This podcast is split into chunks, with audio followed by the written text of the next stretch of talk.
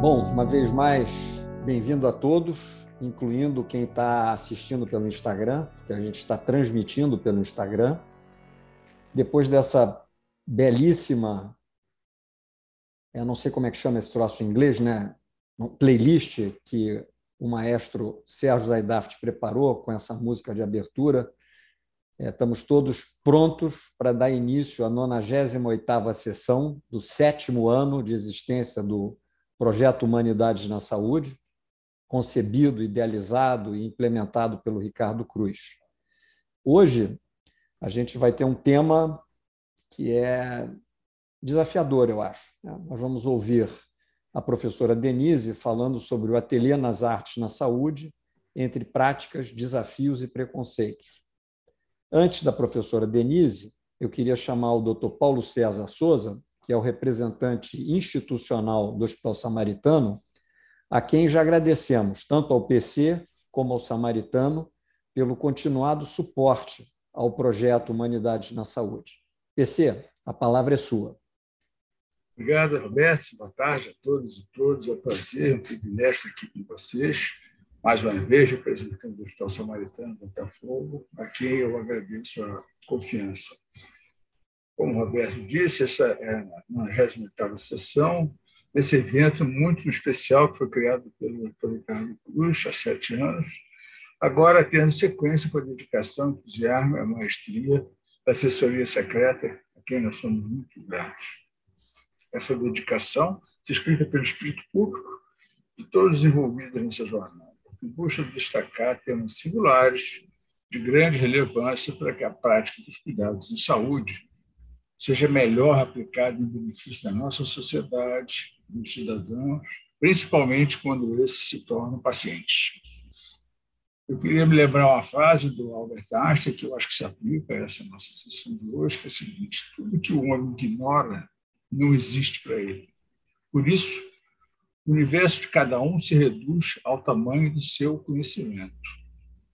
Eu acho que isso, isso se aplica à escolha do tema de hoje, que é, como o Roberto já citou, o trabalho excepcional da professora Denise Espírito Santo no Ateliê, Ateliê Artes é, na Saúde, a quem eu agradeço muito e tenho disponibilidade de a sua disponibilidade de compartilhar conosco essa, as suas experiências. O trabalho da Denise, eu acho que não é conhecido de todos aqui, como está a nossa plateia, mas é um trabalho excepcional que merece ser é, ampliado, ser bem conhecido, cada um ajudar da maneira que possível.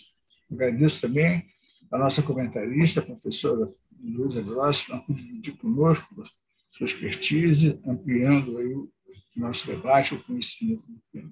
Finalmente, agradecer a Daniela, ao Érica, ao Daniel e toda a equipe de retaguarda que torna essa sessão possível tão bacana. Obrigado pela atenção e devolvo a palavra ao nosso moderador, Roberto Couto, para dar seguimento aos trabalhos.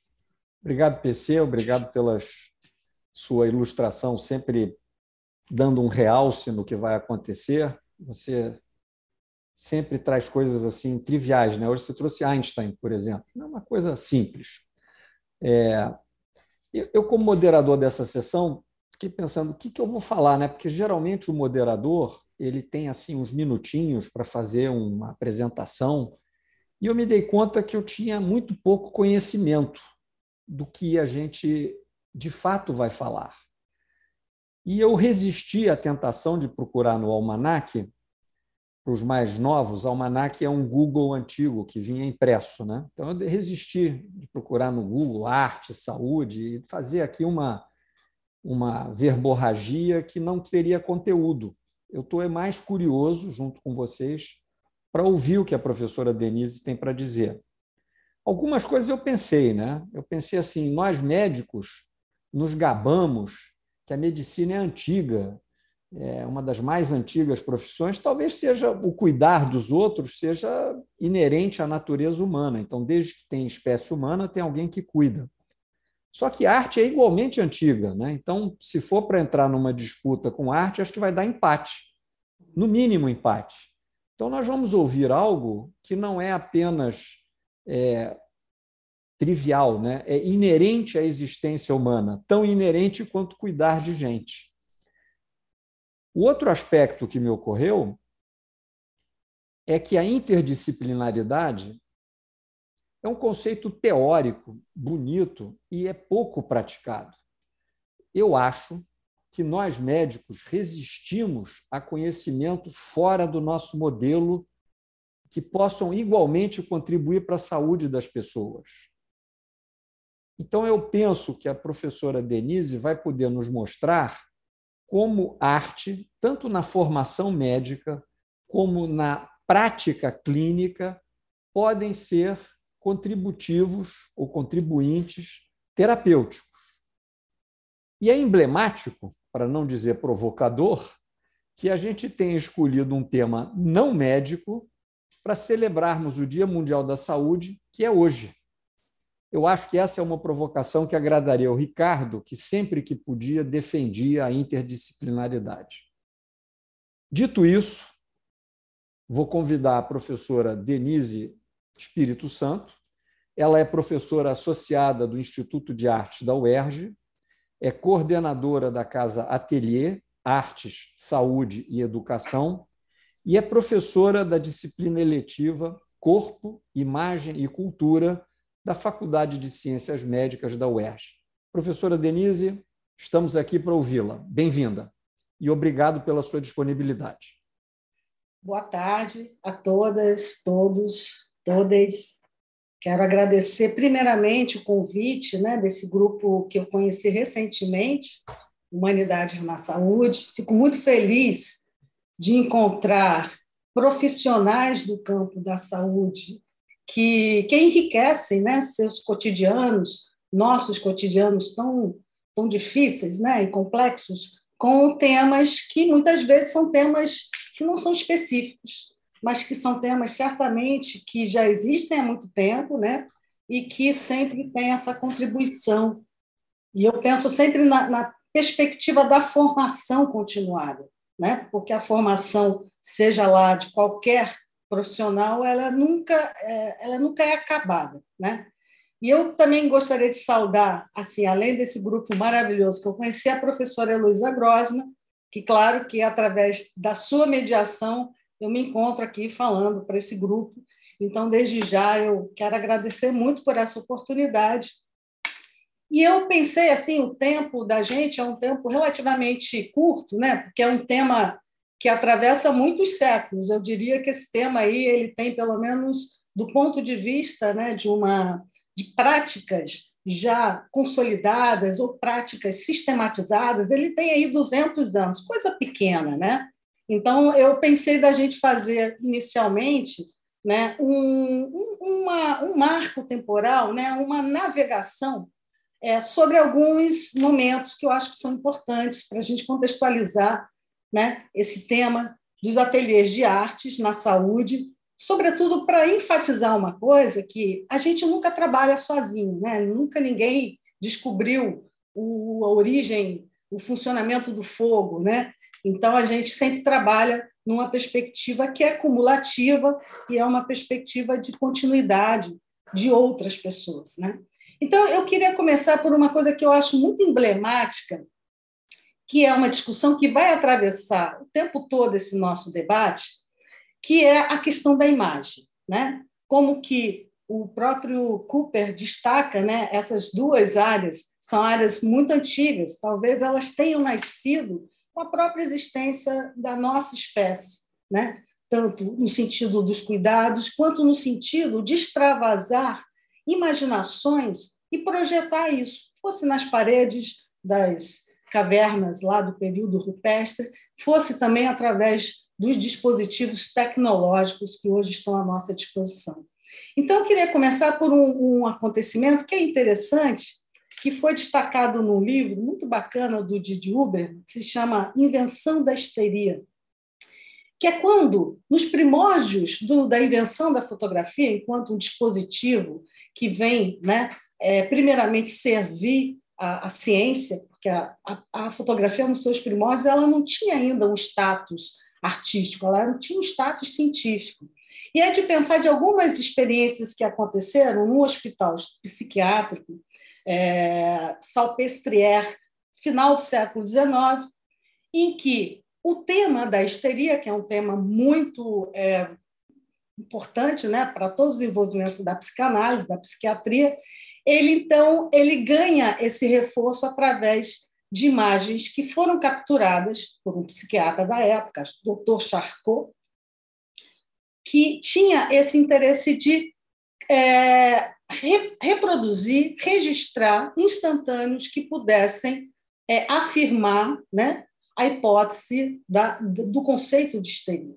E aí eu, eu quero trazer esse primeiro elemento para pensar que, no momento em que essas imagens elas não eram espontâneas, isso pode se verificar ao longo da história, né? sobretudo a partir de uma iconografia que foi criada e publicada ali pelos idos de 1890 e alguma coisa, que eu não vou saber agora, mas de pensar como que a fotografia, então, se torna um importante aliado, não somente no campo clínico, no sentido de se buscar defender um determinado conceito que era nascente, junto com uma tecnologia nascente, que é a tecnologia da, da captura da imagem pela fotografia, mas de pensar como que alguns corpos em estado de crises, surtos psicóticos, é, delírios, foram capturados pelas mãos de fotógrafos e que muitas vezes se davam por mediações que eram mediações de simulacro.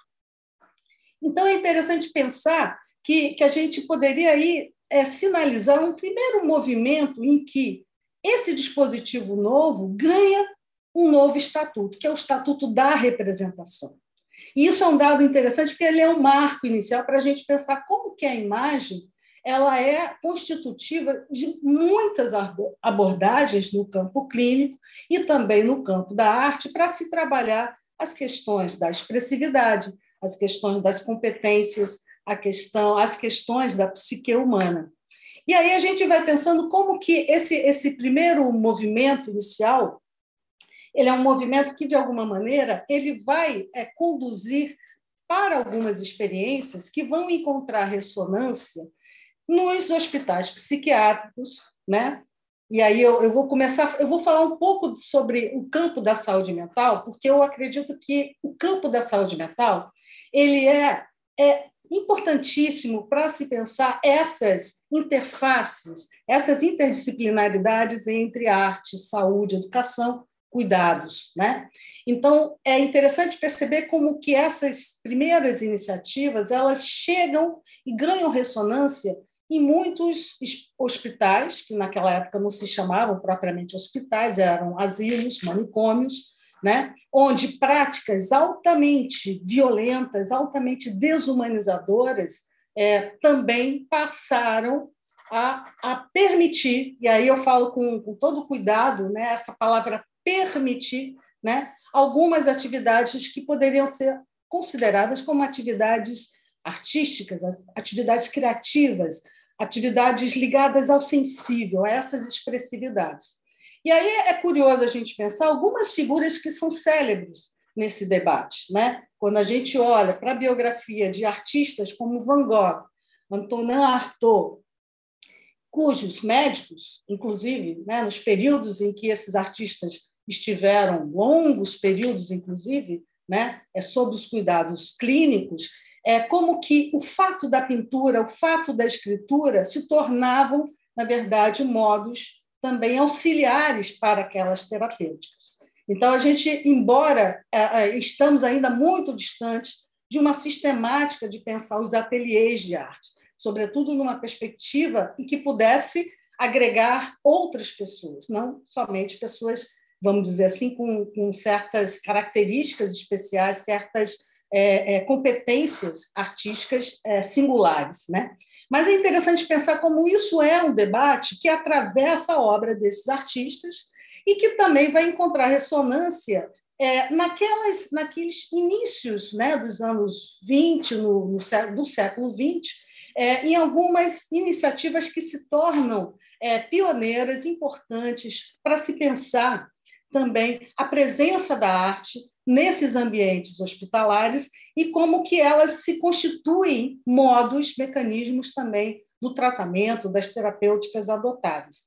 E aí eu gostaria de falar brevemente de duas experiências que são é, contemporâneas em países diferentes, né? mas que, de alguma maneira, dão um salto quântico, podemos assim dizer, né? no sentido de olhar a arte a partir também da sua especificidade, da sua autonomia, das suas características próprias. Não olhar a arte apenas como uma espécie de um, de, um, de uma muleta, é, ou então de uma vou chamar uma, uma palavra estranha, mas eu acho que vocês vão entender, de uma prótese, né? de algo artificial que a gente coloca também no cotidiano daqueles espaços de saúde. Então, a primeira experiência que eu gostaria de falar para vocês é uma experiência de um artista francês chamado Jean Dubuffet, que era um artista plástico muito interessante, egresso daqueles círculos das vanguardas europeias, do Dada, do surrealismo, do expressionismo também, e que começa a se interessar pelas imagens que ele observa em trabalhos plásticos de esquizofrênicos, de pacientes de hospitais psiquiátricos. Então, o, o Dubuffet ele vai construir é, uma, uma escola livre de artes plásticas que vai dar o um nome de arte bruta. E esse nome ele não é um nome à toa, porque, na verdade, o que se buscava ali era não pensar essas imagens apenas como auxiliares no campo clínico, certo? Mas pensar essas, essas imagens como reveladoras de estados desse inconsciente. E que, portanto, isso seria um material muito interessante para as abordagens poéticas, artísticas, de um conjunto significativo de artistas desse período.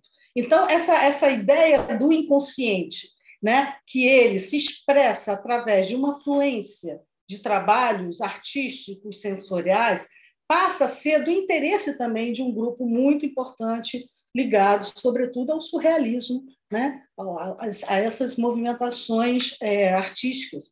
E no Brasil, a gente tem uma figura incrível, que é o Osório César, numa colônia psiquiátrica chamada Juqueri, que era também, ele era médico, mas era um crítico de arte, um, um sujeito que circulava né, entre redes muito interessantes de críticos, de artistas, de intelectuais.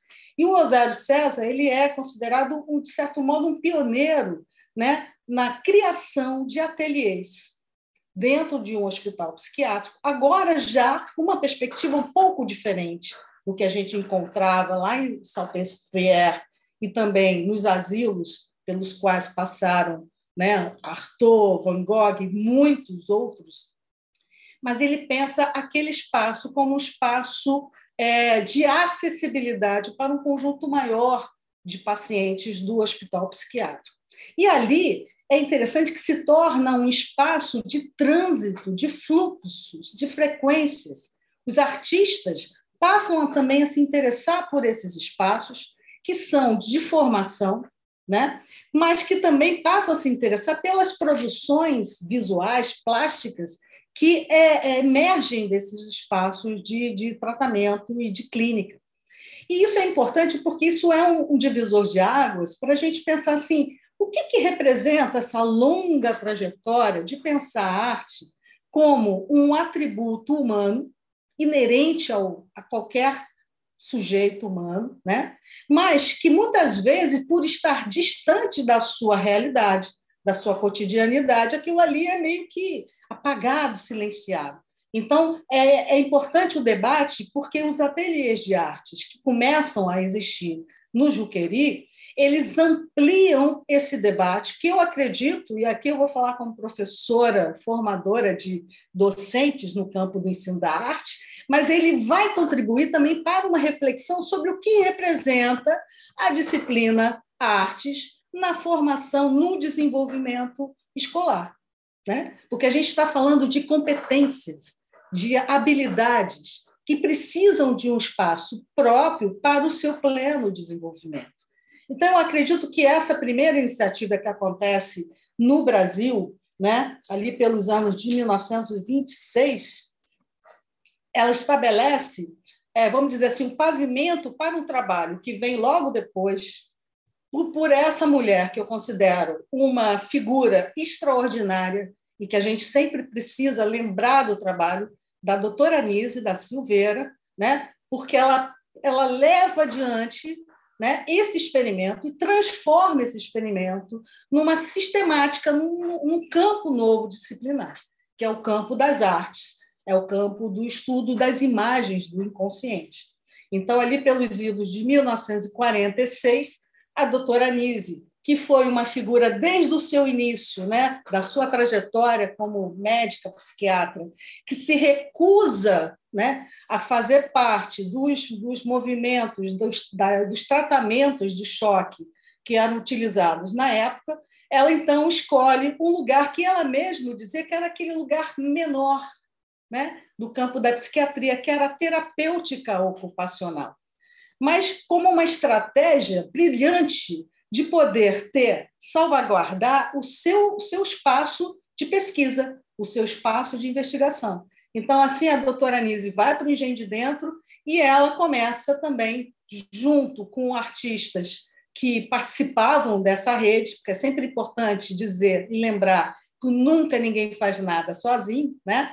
mas ela participava também de algumas redes importantes, então os ateliês do Engenho de Dentro eles nascem com esse, esse princípio né? de, de construir um espaço de acolhimento, de cuidados, é, um espaço propício para o desenvolvimento dessas habilidades inatas, humanas. Né? E, ao mesmo tempo, o avanço que a doutora Anísia da Silveira faz é pensar em que medida essas imagens que aparecem nas pinturas, desenhos, nas esculturas, nas modelagens, elas podem dizer sobre esses sujeitos que sofrem né, rupturas psíquicas que muitas vezes são irremediáveis.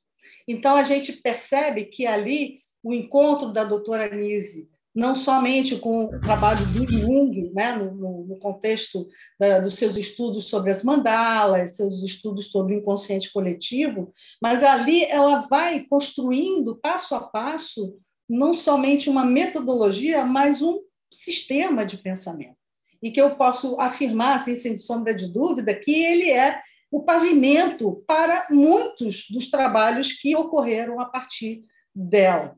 Né? É interessante uma, um outro marco histórico, que em 1952 é a criação, então, do Museu de Imagens do Inconsciente, que existe até hoje. Todos estão convidados a um dia conhecerem esse espaço magnífico que fica dentro do hospital de, do, do, Engenho de Dentro. E ali é também a, a, um, um, vamos dizer assim, um experimento que eu diria internacional, porque são poucos é, museus com essas características, ou seja, um museu que ele não tem um acervo fechado, ele é um acervo hoje da ordem de 300 mil obras, porque ele é um acervo sempre em processo, sempre em construção, é ali também que esse trabalho ganha uma visibilidade social, é ali também que esse trabalho vai contaminando, no melhor sentido dessa palavra, outros artistas, pesquisadores, pessoas ligadas ao campo da saúde, que vão também se interessar cada vez mais por esse trabalho da doutora Anise. E aí a gente vai pensando em que medida essas esses contágios né, com o campo artístico vem trazendo né, algumas figuras que também são emblemáticas é, para essa, esse debate sobre a arte né, em, em processos de autoconhecimento, de cuidados terapêuticos, clínicos e eu diria também críticos. E aí eu trago para nossa essa breve é, essa breve historiografia, que eu estou correndo contra o tempo, preocupada um pouco, né? Eu peço até a Heloísa que me, me, me convoque aí, caso eu esteja atropelando esse tempo. Mas é porque o tema é apaixonante e a gente tem né, relativamente pouco tempo. Mas eu trago para esse debate uma figura que promove uma virada epistemológica nas artes brasileiras dos anos 50, 60, que é a Lígia Clark. Né?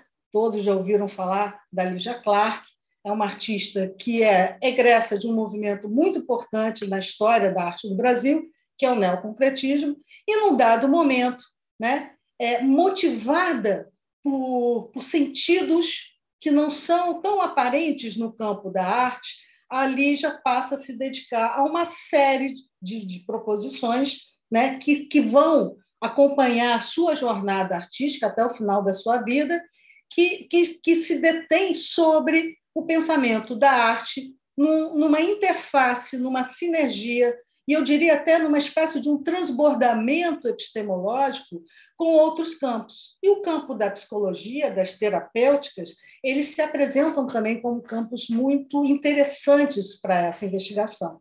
Então, é, é, é, são as obras, os objetos relacionais que Lígia vai propor né, em muitas sessões que reuniam jovens artistas, críticos de artes e pessoas comuns também, porque era, era muito interessante ela, ela apre, apresentar algumas dessas proposições que eram relacionais, interativas, em espaços de universidade, em espaços de terapia, né? em espaços comuns, espaços não só específicos do campo da arte. E a gente vai ter, então, um outro movimento que eu acho importante para pensar também essa virada né, dos anos 50 para os anos 60, 70, que, que vai encontrar ressonância num, num movimento é, importante para o campo da saúde mental, que é a reforma psiquiátrica e a luta antimanicomial. Que, primeiramente, ela tem né, o seu, seu, seu, enfim, né, seus temas é, ocorridos na Itália, através de uma figura chamada Franco Basaglia, que era um italiano, médico, também psiquiatra. E, e, e esse movimento, ele, vamos dizer que ele tem uma virada importante, porque ele passa a reivindicar a pauta das políticas públicas. É claro que isso não se dá de uma maneira imediata, né? É claro que nós ainda hoje em 2022 estamos imersos nessa luta, nessa luta antimanicomial, nessa luta da reforma psiquiátrica, nessa luta de pensar né, o campo da saúde como um campo é, democrático, de acessibilidade, né, é, também como um campo de, de, de práticas que sejam práticas de cuidado, interdisciplinares, multidisciplinares, transdisciplinares. Entretanto, esse é um movimento que é importante porque ele vai pavimentar outros projetos que aparecerão, então, a partir dos anos 80, 90, com, com, a, a, com a criação da rede de atendimento no campo da psiquiatria, que são os CAPs. Né? E, e nos CAPs a gente vai, então, ver um, um outro movimento.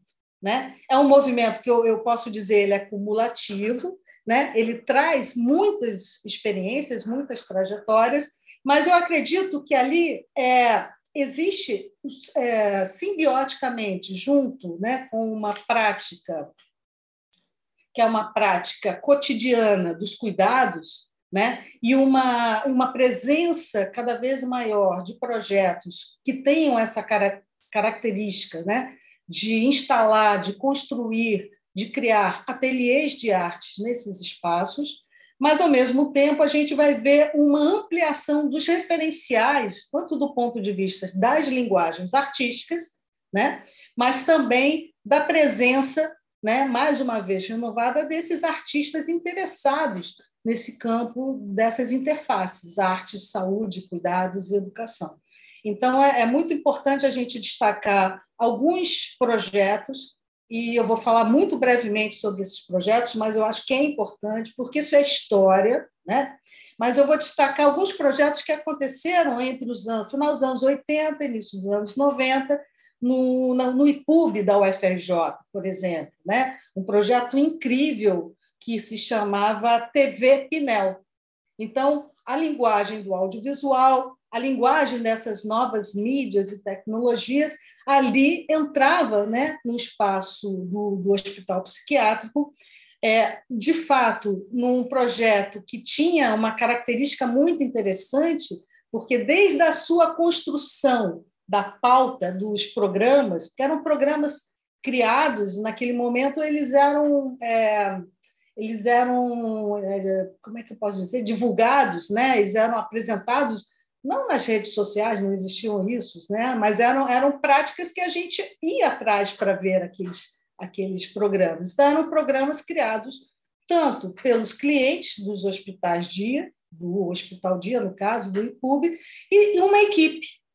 Né? E o que é muito interessante, que eu percebo ali, eu era uma jovem universitária de um curso de teatro da Unirio, entrando nesse ambiente da saúde mental, mas eu perceberia ali, e foi até o espaço onde eu aprendi, uma espécie de uma horizontalidade nas relações, que é o, que é o tema que eu acho que é muito importante a gente trazer quando a gente está falando de ateliês de arte nos hospitais, né? e essas relações entre práticas, desafios e preconceitos, né? é como que a gente estabelece nesses projetos, nesses trabalhos, relações que sejam horizontais, né? relações em que o saber médico não, não se apresente né, é, de imediato como um saber hierarquicamente superior. Então, eu, eu, eu percebia nesses projetos, aí eu vou falar de outros projetos também que, que são um pouco posteriores, mas o grande aprendizado disso, né? ou seja, da construção de um trabalho em equipe, da construção de um trabalho que, de fato, valorizava outros saberes, não somente os saberes dos artistas, vamos dizer assim, é, autorizados, né? mas também os saberes dos pacientes, os saberes da equipe, que muitas vezes é negligenciada nesses espaços de saúde, né? que são as equipes da limpeza, as equipes da portaria, esses sujeitos que existem, que estão ali muitas vezes também contribuindo para esse trabalho. Então, esse projeto foi um projeto de muito êxito, ele durou muitos anos, muitos anos, e, de certo modo, eu digo que ele foi importante para outras levas de projetos que passaram a ocorrer também dentro, no, no âmbito né, dos centros de, de referência, né, dos CAPs, mas também em outros hospitais públicos. E é interessante a gente fazer também um recorte que a maioria desses trabalhos que eu estou citando, eles são egressos de espaços públicos de saúde. E aí eu quero destacar a importância também que a universidade, através dos seus hospitais públicos, universitários, mas também através dos seus, dos seus grupos né, de, de, de professores, docentes, discentes, é, de certo modo, são é, agentes também desses processos que vão acontecendo e que vão também transformando em alguns, em alguns casos, né, esse ambiente, essa atmosfera do hospital psiquiátrico. Então, um outro projeto que, que é também, vem um pouco nessa linha, é um projeto posterior, que eu gostaria de destacar aqui também, brevemente. É, toda vez que a gente faz um recorte, a gente sempre corre o risco de deixar inúmeras ações de fora, né? Isso é inevitável. Até para quem quiser, tem um livro muito importante do Paulo Amarante, que é um livro de 2015, em que ele é, constrói né, um panorama de projetos com arte no ambiente da saúde mental no Brasil inteiro, uma pesquisa importantíssima. Né? É, entretanto, a gente vai ver como que essas construções vão alimentando uma série de profissionais que são do campo das artes, mas também do campo da arte-terapia, das terapêuticas ocupacionais, do campo da própria medicina, e alguns projetos aportam em hospitais públicos do Rio de Janeiro, por exemplo. Eu vou falar de um projeto que eu sou muito fã, a Loló conhece também de longa data, que é um projeto desenvolvido há mais de uma década, pelo menos, no CPRJ, no Centro Psiquiátrico do Rio de Janeiro, que é o grupo de música Harmonia Enlouquece. E eu acho esse projeto referência porque, se a gente for pensando né, nos passos que vão sendo dados, não numa perspectiva evolutiva, mas numa perspectiva de transformações cumulativas, né, de, de, de de, de, aprofundamentos nesse tema. Mas o que é interessante também no projeto do Armia, nesse projeto, é que é, um, é, um, é uma oficina né, de, de musicalização ou de musicoterapia pelo vários profissionais, né, entre eles Sidney Dantas, Kiko Mascarenhas e tantos outros profissionais, é, que constitui um espaço de criação dentro de um hospital psiquiátrico. Né? Então, pela primeira vez, a gente, a gente sai um pouco do, do, do lugar que é um lugar da aquisição de técnicas, seja no campo plástico pictórico, né? que é o trabalho um pouco que a gente faz no, no UP atualmente, mas a gente, a gente ganha um espaço da criação, ou seja, uma autonomia que, que vai atribuir aqueles é, artistas, né? artistas é, oriundos do espaço de saúde mental, como compositores, músicos, é, produtores, né? É, figuras que vão, então, cada vez mais trazendo a arte, não para o espaço da, da saúde, mas tá trazendo a arte para os seus espaços pessoais de vida, né? e com isso também transformando significativamente né, é, a, a, o cotidiano, a biografia dessas figuras. Então, a gente é, pode falar do Hamilton como um, um, compositor cronista dessa cidade,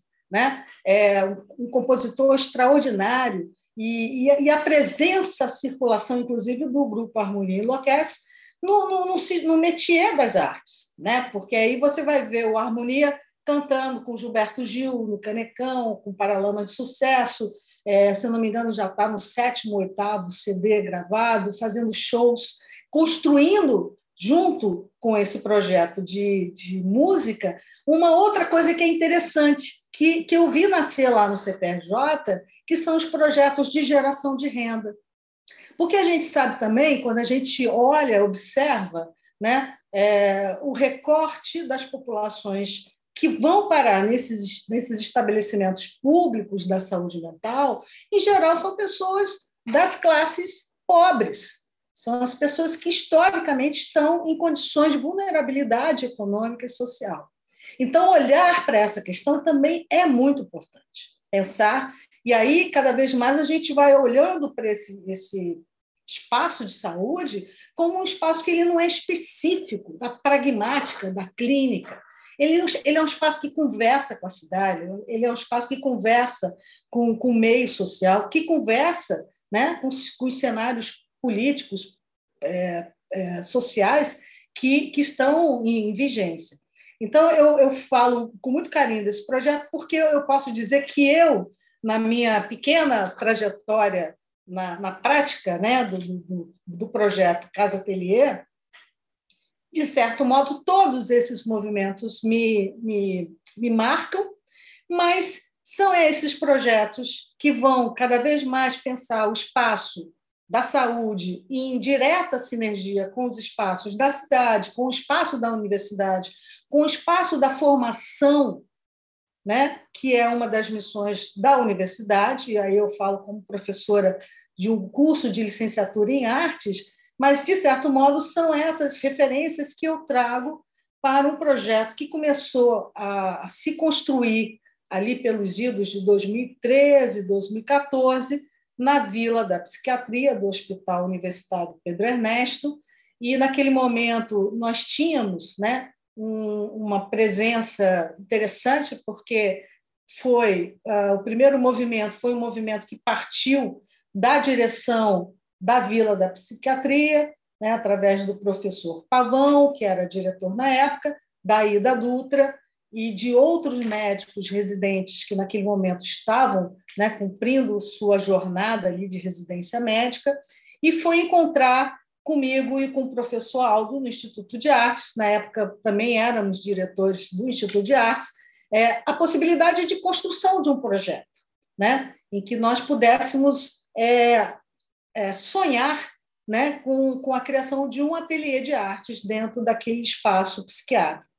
Bom, o que eu acho muito interessante nessa experiência é que nós começamos, eu acho que por onde a gente sempre deveria começar, que é pelo grupo de estudos, né? que nem sempre é viável, nem sempre é possível. Então, foi ali um ano de encontros semanais que nós líamos textos, nós discutíamos como iríamos fazer esse projeto, é, de certo modo, elegemos o campo da cerâmica como carro-chefe desse, desse, desse trabalho inicial, por acreditar que o trabalho com a cerâmica, com a, com a modelagem, com a escultura é, dentre as múltiplas linguagens artísticas, aquele trabalho que oferece ferramentas que são impressionantes, né? tanto no tratamento clínico, no processo de socialização, quando a gente está dentro do espaço do ateliê, no processo da aquisição de uma linguagem plástica, que ela também ela é milenar, né? porque os povos mais antigos praticam essas formas de arte há muito tempo. E ali, então, nós fomos delineando, desenhando a criação desse primeiro ateliê que se chama Múltiplas Linguagens e que depois veio ganhando o, o, nome de Casa Ateliê. Né? Então, a gente conseguiu, em 2015, é, através da junção de muitos profissionais da, da, da medicina, da Faculdade de Medicina da UERJ, também do Instituto de Artes, a gente conseguiu um, ser, ser contemplados por um, por um edital da FAPERJ, e esses recursos foram os recursos que deram input, né? que deram todo, vamos dizer assim, né? a possibilidade financeira para a construção desse espaço. Então, ali nós construímos um espaço super bem equipado, é, tivemos, num primeiro momento, uma preocupação com a formação dos monitores, então, ele é também um espaço de estágio, né? para as disciplinas do estágio supervisionado e também para os projetos de extensão. E hoje eu percebo, só um instantinho aqui. Desculpa. E hoje eu percebo que esse espaço ele também né, é, passa a receber, é, vamos dizer assim, né, é, outros residentes e também estudantes em formação do campo da medicina e que cada vez mais chegam, né, até um pouco na curiosidade. Eu acho que também o encontro com a Heloísa Grossman vem daí, né, momento em que essas ações elas elas vão escapando, né, das quatro paredes da vila, vão ganhando é, outras ressonâncias, outros espaços e, e aí eu acho que também de certo modo essa primeira experiência lá na psiquiatria ela nos estrutura enquanto grupo e aqui eu sempre gosto de ressaltar é, a importância do, do, dos bolsistas que estão comigo nesse projeto, alguns já se formaram, né? e é muito curioso também perceber que os bolsistas que começaram lá em 2014, alguns já hoje estão trabalhando na Fundação Oswaldo Cruz, trabalhando nessa interface da arte com a saúde, com a ciência. Então, eu fico muito feliz também de ver que, de certo modo, né? É, esse grande laboratório de experimentações, de estudos, de investigações, é, ele é também um laboratório que, que acena né? profissionalmente para jovens, é, docentes, jovens, até artistas, né? que são formados pelo nosso instituto. E aí a gente, é, quero dizer que esse, essa iniciativa nos, nos possibilita, né? nos, nos dá estofo nos dá estrutura para a gente poder ampliar esse, esse serviço. E aí, em 2018, a gente vai aportar no NESA, que é o Núcleo de Estudos da Saúde do Adolescente, que é uma clínica que também é, me ensina o que, que é o trabalho de equipe, né? o trabalho que agrega pessoas de diferentes campos disciplinares. Então, no NESA, o nosso público e o nosso trabalho precisou né, é, é, passar por reformulações, abordagens, porque é uma outra clientela, são outras abordagens. Eu acredito que no NES a gente tem uma preocupação muito grande, que é muito próxima do nosso campo do ensino da arte, que é pensar as competências, as habilidades e as possibilidades que a arte traz no desenvolvimento cognitivo, psicológico, social, afetivo e também motor, psicomotor de crianças e adolescentes.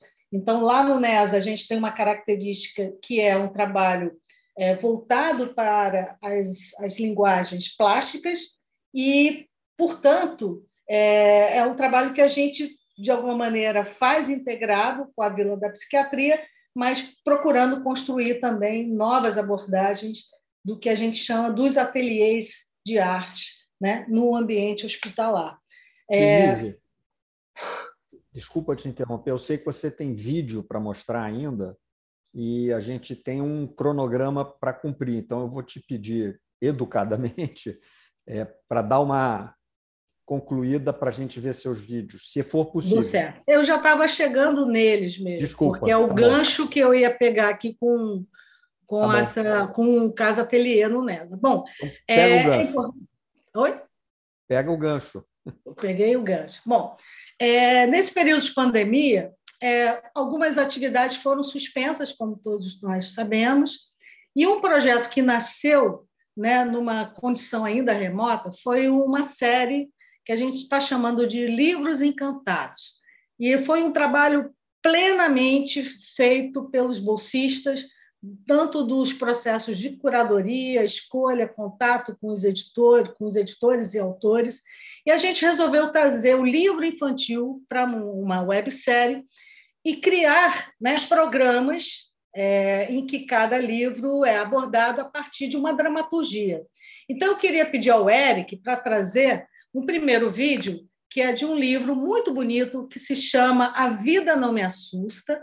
Né? Esse programa a gente está levando também nas nossas práticas semanais lá no NESA, né? ele tem um foco mais para a clientela infanto-juvenil, e A Vida Não Me Assusta é um livro que foi publicado, poema da Maya Angelou, junto com as ilustrações do Jean-Michel Basquiat.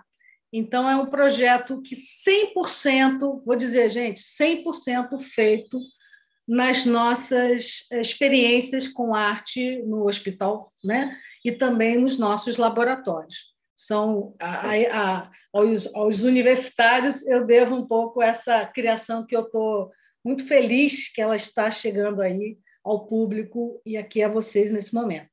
Eric, você pode então é, abrir aí o, o vídeo, por favor.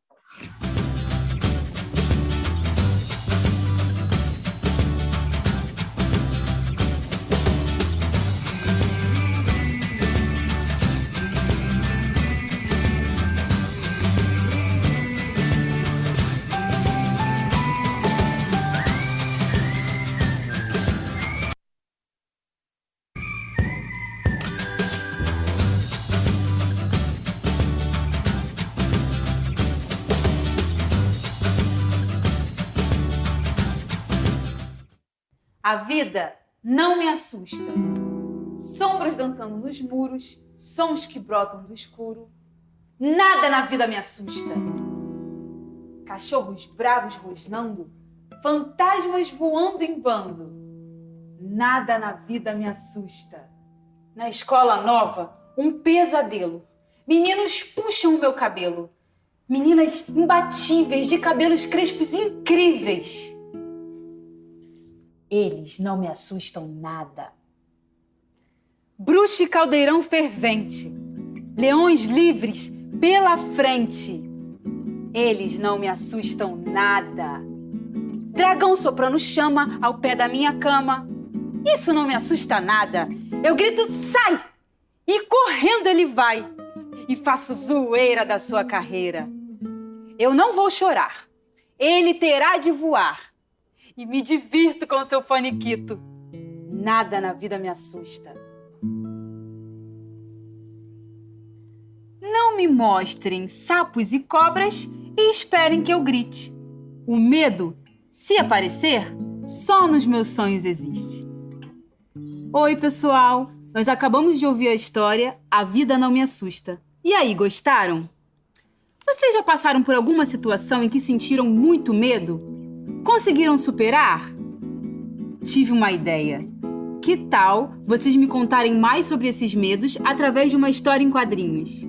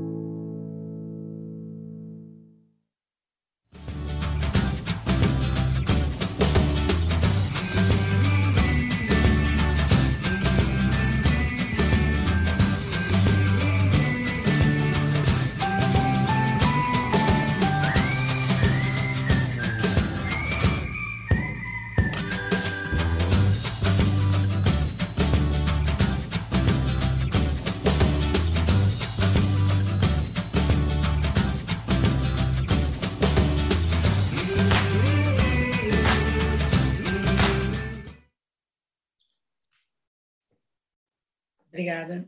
Bom, é, só para encerrar mesmo, eu vou pedir para o Eric colocar uma última imagem que eu trouxe para vocês como esse marco temporal e já vou aqui me despedindo, agradecendo por esse convite, né? E na medida do possível ter contribuído um pouco para esse encontro da humanidade na saúde, um encontro muito importante. Denise, é, quero agradecer de novo, agradeci antes, você contribuiu e muito, e eu acho que a gente vai ter oportunidade de ver isso nas perguntas, e o chat vai estar aberto a partir de agora. Quem quiser se inscrever, basta colocar o nome, que a gente, pela ordem de inscrição, depois vai é, fazer as, os comentários e perguntas. Acho que você trouxe coisas muito densas, é, coisas muito interessantes, que a gente tem que digerir um pouquinho, mas acho que dá para a gente ter uma conversa logo depois. Eu queria chamar agora a professora Heloísa Grossman. É difícil dizer, né, professora Heloísa Grossman, para quem sabe que ela, na verdade, é a Loló. Mas a professora Heloísa Grossman é professora associada da Faculdade de Ciências Médicas da UERJ e doutora em Saúde da Criança e da Mulher pelo Instituto Fernando Figueira Fiocruz. A Loló é responsável por essa sessão porque ela me mandou os vídeos e disse: dá para postar no grupo Humanidades? E eu disse: eu acho que dá para fazer uma sessão Humanidades. Então, a, a, a ideia de que ninguém trabalha sozinho, que a professora Denise enfatizou, tem uma prática aqui nessa história. Né? A Loló bateu na porta da Denise, a Denise trabalhou com a Loló, mandou um vídeo para nós, nós estamos aqui juntos hoje, isso vai batendo em um lado e outro. Então, Loló, a palavra é sua. Boa tarde a todos, acho que já estamos na tarde. É, eu queria agradecer o convite. Na verdade, é, o Cooper fez um convite, mas ele falou para mim assim: é um convite recusável. Bom, eu não tive alternativa e estou aqui é, acompanhando a Denise e dizer assim do meu encantamento de escutá-la. É, com essa história de aposentadoria, aposenta, não aposenta, eu vivo um certo dilema que eu fico me perguntando por que, que eu não consigo deixar de ser professora. E eu tenho certeza que não é porque eu gosto de ensinar, é porque eu gosto de aprender. E hoje foi um desses momentos únicos de aprendizado. E fiquem à vontade de me chamar de Loló. É, Denise foi muito curioso quando ela falou do Harmonia Enlouquece. Eu me lembrei de alguma coisa que me faz rir muitas vezes. O Hamilton me conheceu como Loló e um dia ele falou assim: é, Eu queria te fazer uma pergunta. Eu queria mudar o seu apelido e eu queria passar a te chamar de Cheirinho. Então, esse é um outro apelido que eu ganhei no Harmonia Enlouquece. É, bom, na verdade, é, não sei se vocês viram que no crédito, nos créditos que a Denise apresentou, está escrito que ela é a coordenadora da disciplina Corpo, Imagem e Cultura.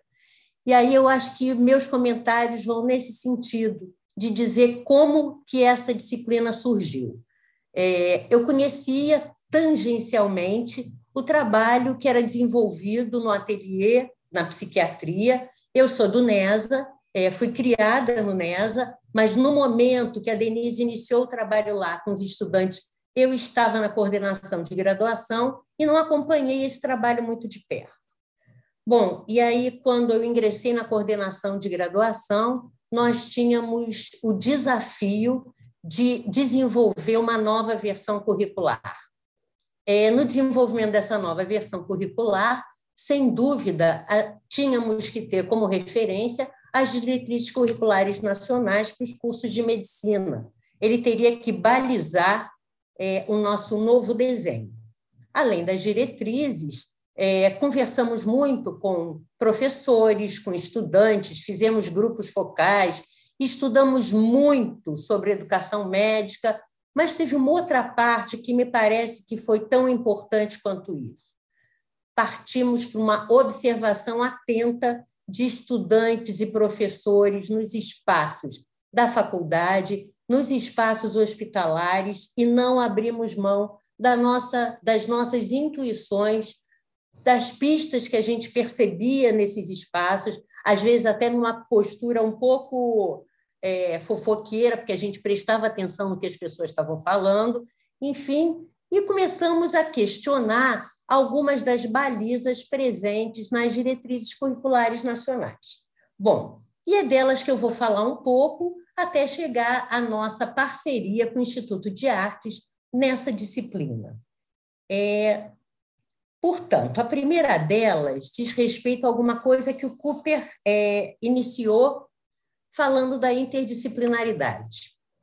E as diretrizes, curricularidade, é, diretrizes curriculares nacionais é, trazem textualmente que o graduado em medicina ele deverá ser formado para compreender as diferentes dimensões do cuidado.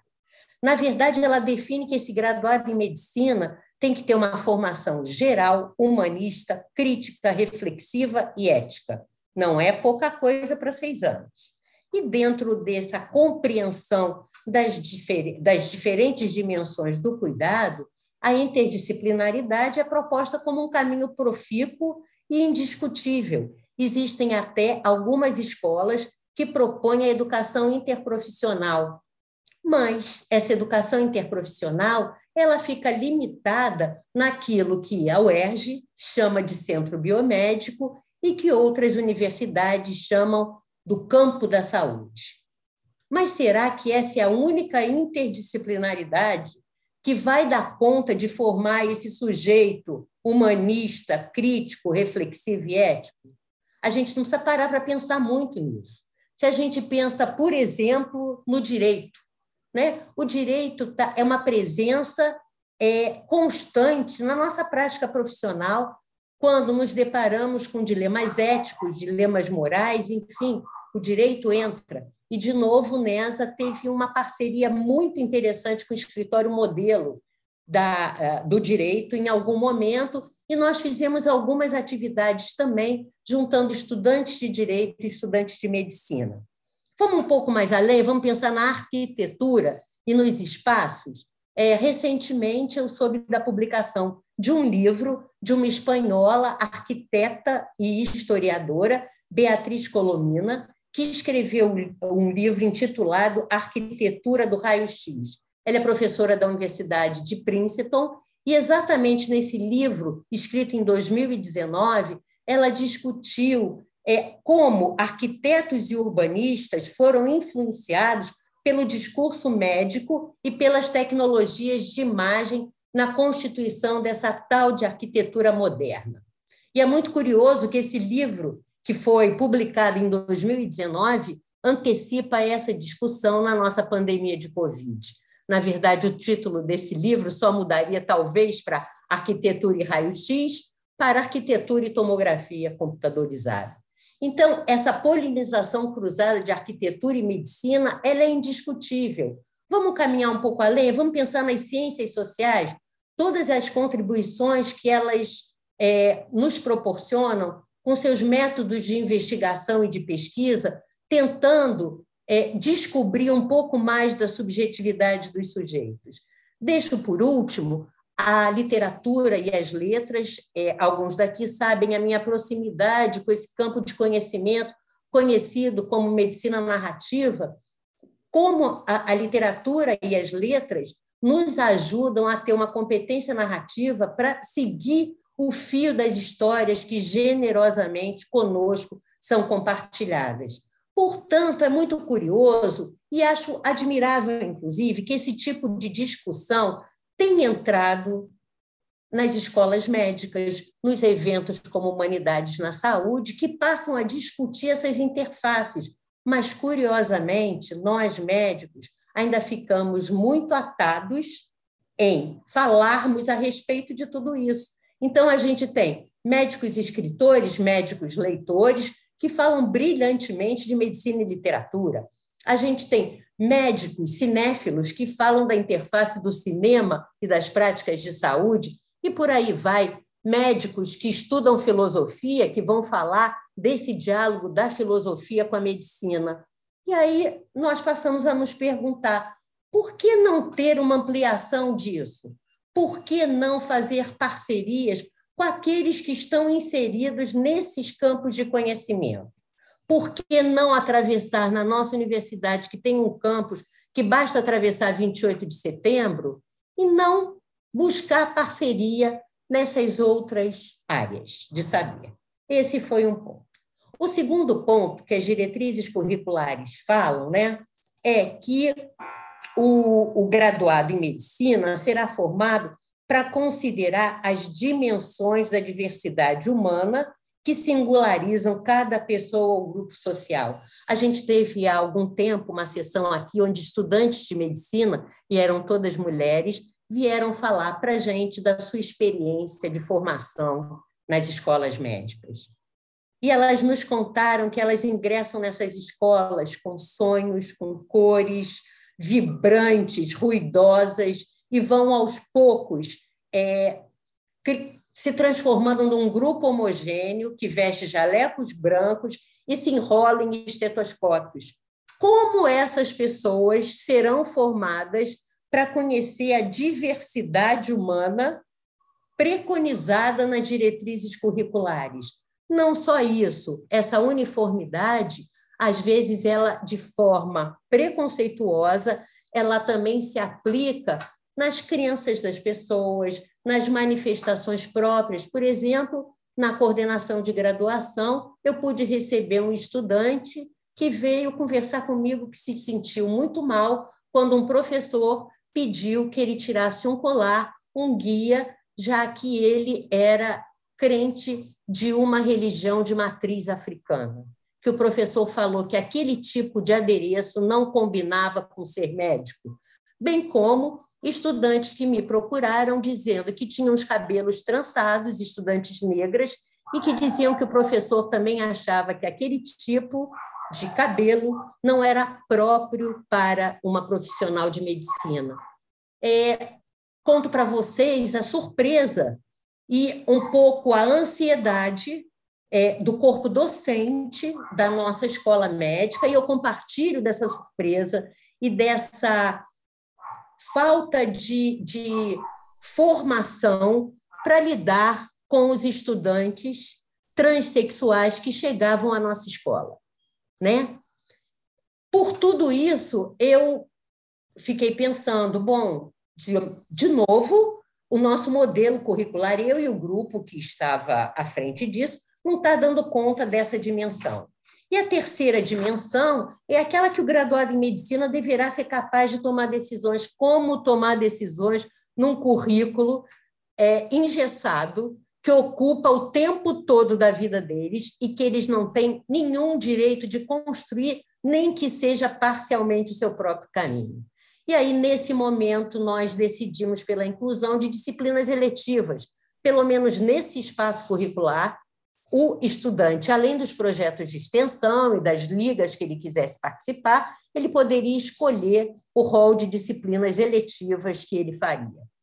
E aí, nessa trajetória, um dia, eu não sei se ela está aqui, Marcélia, Marcélia da área de pedagogia, é, nós fomos juntas, trabalhou muito tempo na parte da. nos ajudou a pensar a estruturação curricular, fomos lá com a cara e com a coragem bater na porta do Instituto de Artes e fomos recebidas pelo professor Aldo. Muito bem recebidas, muito bem recebida do que em alguns espaços do, do próprio hospital e da Faculdade de Ciências Médicas. E aí começamos a conversar é, de algumas coisas que vinham à nossa cabeça. A primeira delas é que a gente começou a ter a percepção de que nós não temos um corpo, nós somos um corpo. Então, nesse sentido, é, isso muda radicalmente a nossa forma de lidar com a formação de pessoas que vão cuidar de pessoas que não têm um corpo, que são um corpo. E que esse corpo, ele, na verdade, ele passa, ele tem que ser problematizado, porque existem padrões, existe a história desse corpo que precisa ser compreendida e porque esse corpo ele está sob influência de forças biológicas, estéticas, políticas e culturais. A outra coisa é que a gente acreditava, é, talvez a partir daquilo que a gente tinha um pouco mais de experiência, que era o diálogo com a literatura, que as artes, elas indubitavelmente, elas promovem é, reflexão, elas promovem interpretação, imaginação e, acima de tudo, envolvimento afetivo. Foi assim que nós nos sentimos enquanto Denise conversava conosco. Não só reflexivos, imaginativos, mas envolvidos afetivamente. E aí eu li, certa vez, num livro, é, num livro que discute um pouco a construção dos atlas de anatomia, e que ele fala assim, estudantes de medicina e estudantes de artes, na, no início das suas formações, compartilham de algumas coisas. Compartilham dos atlas de anatomia e compartilham de corpos. Os estudantes de medicina, de corpos, de cadáveres nos anatômicos, de corpos semidesnudos nas enfermarias, nos ambulatórios, e os estudantes de arte também têm contato com esses corpos, modelos vivos, para eles aprenderem as dimensões corporais, enfim. Só que há uma diferença, esse autor é, me ensinou, que estudantes de medicina se aproximam desses corpos querendo interferir na sua sorte, no seu destino, quem sabe na sua qualidade de vida corporal, corpórea, e que os estudantes de arte se envolvem com esses corpos querendo interferir nos seus espíritos. E aí eu pensei, gente, olha aqui, olha que junção bacana. Por que não colocar numa mesma sala, no mesmo espaço, estudantes de artes e estudantes de medicina? Esse compartilhamento já existia no Instituto de Psiquiatria, no ateliê, no NESA, mas vamos é, alavancar essa proximidade dentro dos currículos de graduação. E assim surgiu a disciplina é, de forma diferente que a Denise falou e que é muito interessante. Não foi criado um grupo de estudos, o Aldo propôs a gente, e quem era esse agente? Eu, professora Mariana Beteste, da Psicologia Médica, e os alunos de um projeto de extensão que eu coordenava, que era o Prescrevendo Histórias. Ele falou: vamos fazer uma experiência piloto. Vocês serão os alunos desse curso. E lá fomos nós. Só conto para vocês que a primeira aula seria com a professora Heloísa Brandt. E aí ela falou assim: vocês encontrem comigo na sala de ensaios do Teatrão. Bom, eu fui aluna da UERJ, para vocês verem há quanto tempo eu circulo pela UERJ. Eu não tinha noção de onde era a sala de ensaios do Teatrão. E aí a gente foi indo por meandros na universidade, chegamos numa sala enorme, toda espelhada, vestidinhos com nossos jalecos e estetoscópios, e aí a professora Heloísa falou assim: acho que da próxima vez é melhor vocês virem com uma roupa um pouco mais confortável. E aí eu me lembro que Denise falou da relação horizontal, e aí essa relação horizontal, ela chegou ao seu máximo, porque essa aula nós rolávamos pelo chão, porque era uma aula de performance, onde um conhecia o corpo do outro, onde a gente experimentava de olhos fechados como era ser guiado por alguém, ou com uma perna só, como a gente circulava e essa aula se mexeu com a gente sobremaneira.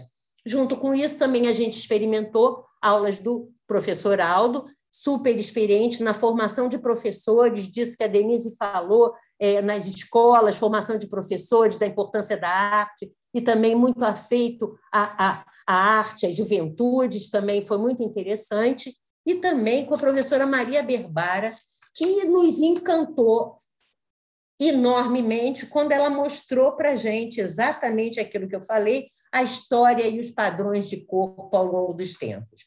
E a partir dessa experiência piloto, então, é, todos nós ficamos convencidos que esta poderia ser uma disciplina eletiva do nosso curso, e é isso que vem acontecendo, Denise, com estudantes de medicina, estudantes de artes, e é, a disciplina, inclusive, aconteceu nessa modalidade remota, e aí eu me dei conta que aquilo que eu pensava corpos como representação, na verdade é isso que a gente está vivendo agora, nas salas de aula, aqui com essas janelinhas, e que a gente está vivendo nas consultas remotas. Então, mais ainda, eu fiquei contente, porque assim, mal comparando é, com a Beatriz Colomina, aquela arquiteta, de alguma forma a gente antecipou essa realidade que a gente está vivendo. É, muito obrigada, Denise. Assim, o, o seu trabalho, o trabalho do grupo me encanta. E só quero concluir porque o Cooper ontem queria compartilhar uma imagem que meu filho fez para mim, que era assim, essa história de ser comentarista. Ele pegou um campo de futebol, uns comentaristas de futebol, num deles ele botou o meu rosto. E aí, como um comentarista de futebol, eu só posso dizer, Denise, você é um jogador que vem para somar no grupo. Então, é isso. Muito obrigada. Obrigado, Loló. É, ontem, na conversa com a Loló, ela me disse assim: é, a Denise vai servir o almoço, eu vou servir o cafezinho. Se eu tiver inspirada, eu ainda coloco um financier. Eu acho que você serviu um pratinho de petit four completo. É financier, com palmier, com o que for. É, nós vamos agora, é, estamos com as inscrições abertas. Então fala, é, Jaime. Eu queria agradecer às palestrantes, a aula que recebi sobre o histórico e a evolução e como alguns setores eh, trabalham bem essa relação, mas queria fazer um aporte. É, a minha observação é que as crianças hoje em dia estão muito mais ligadas, não a pintura nem a teatralização de suas fantasias e de suas angústias. As crianças estão mais ligadas ao, ao aparelho telefônico, onde realizam uma série de, de, de recebem uma série de informações e uma série de, de observações delas mesmas. Então, queria era só, por isso que eu pedi para tirar, porque a observação é pequena, eu queria só sugerir a inclusão no arsenal de trabalho dos diversos setores que trabalham com arte, saúde e terapia, que nas crianças e até nos adultos incluam o uso do telefone. Aquilo que a gente é, procura limitar o uso da criança, eu não sei se chama só telefone, aquele aparelhinho só, que, que incluam, que possam usar também como meio de uh, transformação, de expressão da sua uh, saúde ou não mental. Só isso que eu queria dizer. Obrigado, Jaime. A gente tem uma correção que foi postada aqui no, no, no chat. A, a Esther fez uma correção. Esther, você quer fazer a correção ou o Sérgio faz em seu nome? Sobre a, o início da TV Pinel. Eu acho que a informação dela é muito importante, porque foi até uma informação que eu trouxe equivocada. Tá. É, na verdade, é de fato, me perdoe, Esther, por esse, esse lapso, mas de fato é o trabalho do Pinel, não do IPUB. Né? Mas posso ler, ô Sérgio, aqui? É porque é uma importância. Pode ler, pode ler. ler. A Esther diz o seguinte: é, bom, gostaria de parabenizar a excelente palestra e fazer uma pequena correção. Como psicóloga que trabalha no Instituto Municipal Felipe Pinel, há 41 anos, posso afirmar que a TV Pinel foi criada no Pinel e não no IPUB, nos tempos em que trabalhávamos no CAIS, de Porto, de vai e vem, um piloto que se transformou nos futuros CAPs. A criadora se chamava Doralice Araújo, já falecida, e foi na gestão do diretor Ricardo Peré. Dados os devidos créditos, o que é sempre importante. Super. Obrigado, Estéreo, obrigado, Denise, pela retificação. É, é, temos ainda mais alguns minutos, não sei se alguém quer fazer um comentário. Posso eu fazer? Pode fazer. É, eu vi agora, é, na verdade, Cooper, eu acho que é muito interessante que esse grupo de pessoas que vem conversando sobre esses temas, ele tem se ampliado.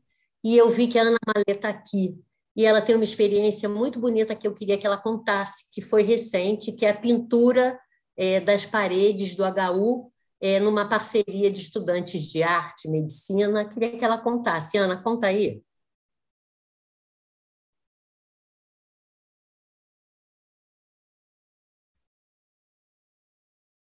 Se não contar, a gente vai lá e apaga nas paredes. Não precisa. Eu conto. Então é isso. Assim, teve uma experiência linda. É, ela está divulgada em várias redes e as paredes estão lá. Que foi uma parceria. É, ela não consegue de estudantes de medicina. Ana, vê se eu estou falando tudo certo. Estudantes de belas artes e não sei se de letras e existem é, fragmentos literários é, e imagens nas paredes do HU maravilhosas. Então, eu acho que é, é isso, né? A gente vai respirando arte da forma que a gente vai criando e, e, e construindo. Liberou o microfone agora, Ana. Não, mas a Loló já falou, é isso mesmo. Depois a gente manda as fotos lá no grupo, ficou bem bonito. Manda, por favor. Tá? Manda, pode deixar. Valeu, Loló, beijo. É, é... Roberto, eu queria, sim, posso Fala. fazer uma breve claro. fala? Pode. É porque eu acho, achei muito importante complementar né, a, a fala da, da Heloísa, até porque eu acho que não, não, tive tempo de chegar, era onde eu também queria chegar. Mas o que é interessante é que essa experiência que vem sendo feita, que desde 2019, não foi, Heloísa, que nós começamos essa disciplina, e uma coisa que a gente estabeleceu também, como um pouco na contramão né, do que é o sistema, ou seja, você faz uma disciplina e o que, que você pede? Ah, o trabalho final, né? a pessoa tem que fazer a leitura de tantos textos, produzir um trabalho e tal. E a gente vem também é, pensando nessa perspectiva de uma disciplina que se constrói em parceria com a Faculdade de Medicina, é que o nosso, o nosso trabalho final ele começa no, no primeiro dia de aula e vai construindo na forma de uma narrativa. E a gente tem chegado ao final da disciplina, normalmente, escutando o que representa essa experiência, né? de, sobretudo, vou dizer aí mais especificamente para o aluno do, da medicina, porque, de certo modo, o aluno das artes visuais ele tem ali uma, uma, uma, uma, uma recorrência de temas que estão ligados ao corpo, à imagem, à cultura. Mas o que é interessante também é escutar como que essa disciplina ela vem sendo capital na formação desses estudantes, sobretudo no sentido de ampliar esses referenciais. Então, para nós também é muito interessante pensar como que o conceito de imagem no âmbito da medicina, e você fala da, ao invés do raio-x, a tomografia, ele também vai ressignificar né, a presença da imagem enquanto conceito também no campo das artes. Porque aí a gente vai trabalhar com uma série de, de temas que vão desde o simulacro, desde a ideia das representações, porque hoje esse campo da imagem ele é um campo também que é atravessado pelas tecnologias. Então é também muito rico a gente entender como que esse encontro, né, de, de, de campos disciplinares, eles são sempre muito benéficos para todas as partes, para ambas as partes, né? E pensar também em como que a formação do estudante de artes visuais, ela também se amplifica do momento que ela passa a conhecer outras abordagens disso que se chama corpo, né? Disso que a gente nomeia como um corpo que nós não temos, mas somos. Então, muito interessante, muito rica tem sido essa experiência e eu espero que ela sempre vá conquistando aí cada vez mais espaços, sobretudo de, de debate na, na, na, na discussão do, dos currículos.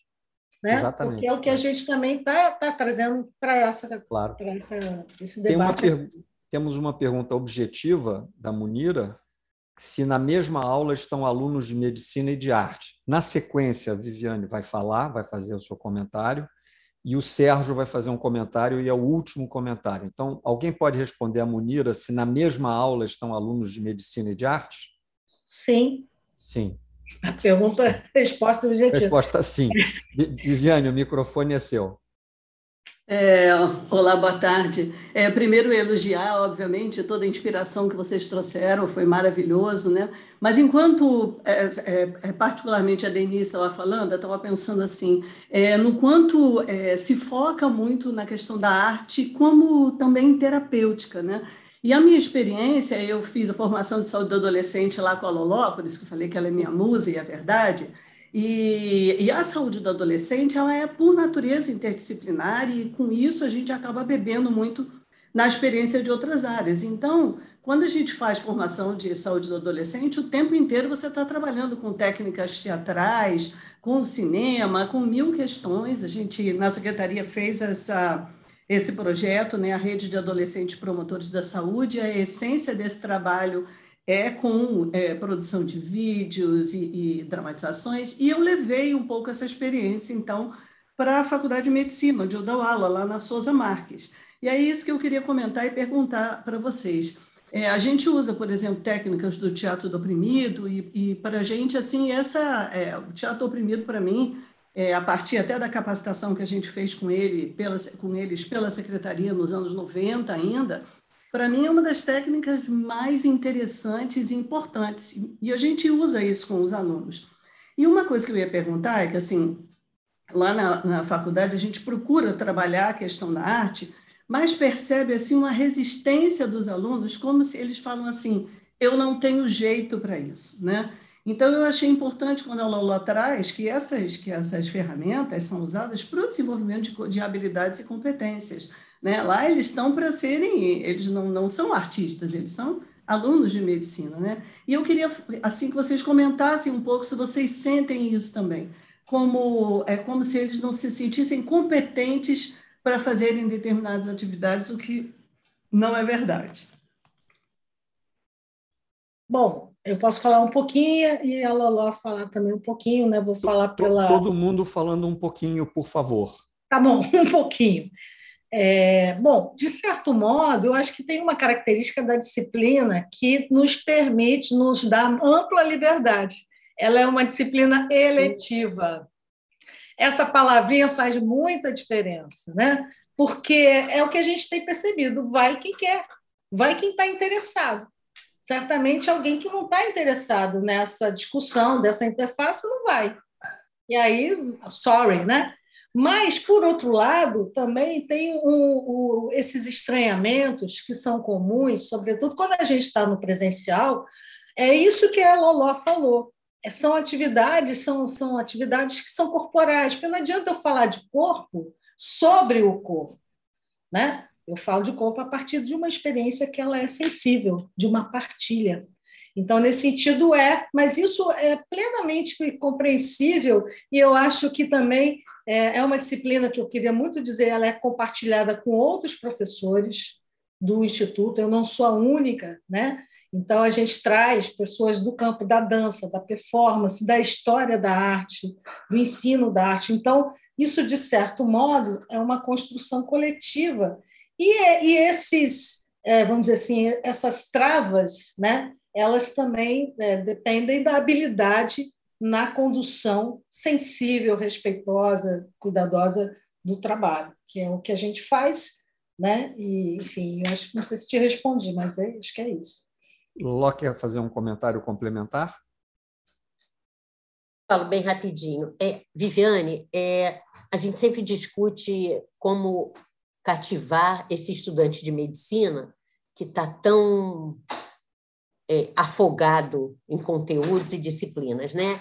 E aí tem uma atividade da Denise que eu participei que me parece que é um, um, um elo interessante. Né? A Denise remotamente fez uma atividade que os alunos conheceram o trabalho na Rede Sara. E aí, Viviane, na verdade, eu acho que eles juntam a história da clínica, do ser médico com a arte, de uma forma mais consistente, talvez nesse momento de formação ainda com alguma imaturidade era aquilo que, quando a gente discutia capacitação em saúde do adolescente, eu sempre falava que a gente tem que partir dos casos clínicos, né? porque eu acho que isso faz um elo bacana, é a percepção que eu tenho. Obrigado, Loló. Sérgio Zaidaft, que é o diretor musical na assessoria secreta, vai fazer o último comentário. Sérgio, por favor. Ah, ah, bom, boa tarde, obrigado, Denise, obrigado, Luísa, Loló. Falar, não vou falar pouquinho, vou falar pouquíssimo. Ah, essa é a 98 sessão. Eu não ia falar nada, porque o que eu vou falar, porque achei que não tinha mais ninguém inscrito, já devo ter falado umas 40 vezes das 98 aqui. o grande desafio é como vai quem quer, como é que a gente faz com aqueles que não querem ir esse dilema, não sei como resolver. Ricardo diria que, é, já falei, essa pergunta de um milhão de dólares e como desafio para vocês, para mim mesmo, para o Roberto, para todos que estão aqui, como é que a gente faz? Aqueles que querem, uh, o que a gente consegue é uh, que eles não se estraguem, já que o curso médico deforma pessoas, hein?